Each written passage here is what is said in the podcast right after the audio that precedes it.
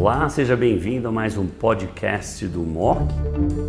Olá a todos e muito bem-vindo a mais um MOC na ASCO 2022. Agora então nós vamos falar um pouquinho sobre as, os melhores trabalhos na área de fígado, vias biliares e pâncreas. Para isso, então, eu chamo o Dr. Ricardo Carvalho, oncologista titular aqui da Beneficência Portuguesa de São Paulo e especialista então em tumores gastrointestinais do grupo. Vamos lá, Ricardo, conta pra gente. Muito bem, obrigado, Fábio. É um prazer estar aqui novamente, podendo trazer aí as novidades que foram apresentadas e discutindo, né, em termos práticos, como que a gente pode aplicar essas, esse conhecimento novo aí que foi apresentado no Congresso da ASCO. Realmente, você vê que não é nenhum tema que talvez mude conduta, mas leva a gente a várias uh, reflexões. E eu vou começar com uma delas do estudo HERB, o japonês, tá?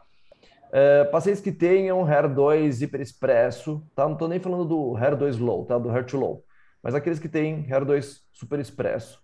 Anticorpo-alvo ou quimioterapia na segunda linha? Qual seria a sua preferência, dados os dados é do, do HERB?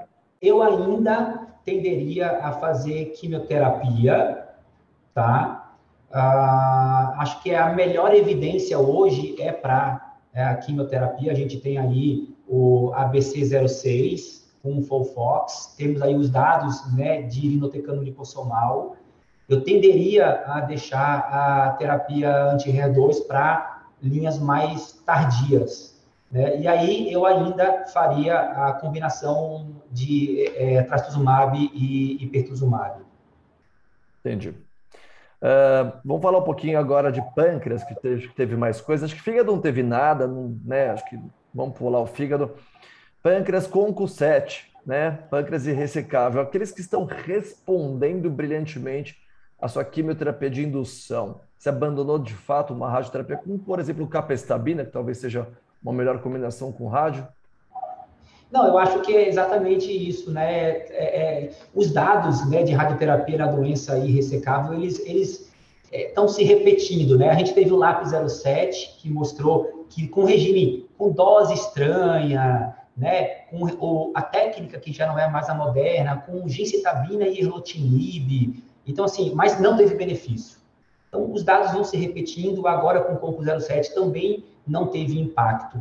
Entretanto, como eu comentei, eu acho que, é, eu não vou dizer que é porta fechada totalmente, eu acho que esse é o paciente, Fábio, que merece a radioterapia. É aquele cara que, é aquele paciente que você fez uma quimio, ele respondeu, não teve progressão sistêmica, respondeu local, e você quer consolidar ali um, um, um efeito local, para que esse paciente não venha ter dor, uma obstrução, aí eu acho que eu reservaria a rádio, mas não rotineiramente. É, de repente até ressecar o que traduziria em benefício sobre a vida global, né? Falar um pouquinho sobre o RAS wild type do pâncreas. Vamos começar a testar, sequenciar todos os RAS de pâncreas agora e se sim, o que você vai fazer com esse dado? Você vai fazer uma quimioterapia com anti-GFR que deu mesma sobrevida global que uma quimioterapia tipo folferinox com potencial menor toxicidade. Qual anti-GFR usar, já que a gente não tem o nimotozumab aqui? É, aí é, é, é o problema da, da, da, informação que a gente tem e como colocar isso em termos práticos, né? É, veja, se eu tivesse um paciente que eu fiz lá um sequenciamento, eu vi que ele é um raio selvagem e o paciente tivesse é, condição né, de importar a droga, eu, eu, eu faria assim. Né? Mas a gente está falando aqui para o Brasil todo, né? Então a gente sabe que a gente tem um problema de acesso né, um problema de é, limitações com relação à fonte, pagador, à fonte pagadora, então a gente fica um pouquinho de mãos atadas. Né? Entretanto, sim, eu acho que você conhece todos os meus pacientes com câncer de pâncreas, além de eu fazer a pesquisa é, de mutação germinativa do BRCA, eu tento também oferecer um sequenciamento né, no tumor, porque a gente pode identificar aí é, aproximadamente 35, 40% de alterações acionáveis, aquele estudo clássico né, do, do, do grupo do, do, MD Anderson, que tem um benefício em sobrevida global se você conseguir oferecer a droga. Então, assim, eu acho que eu, eu vou, né, não vai mudar, eu já faço isso na minha prática, pesquisa. Se eu encontrar um paciente raiz selvagem, eu acho que eu não mudo a químio, eu não vou fazer menos junto com o anti-GFR, eu acho, é, fica aquela dúvida.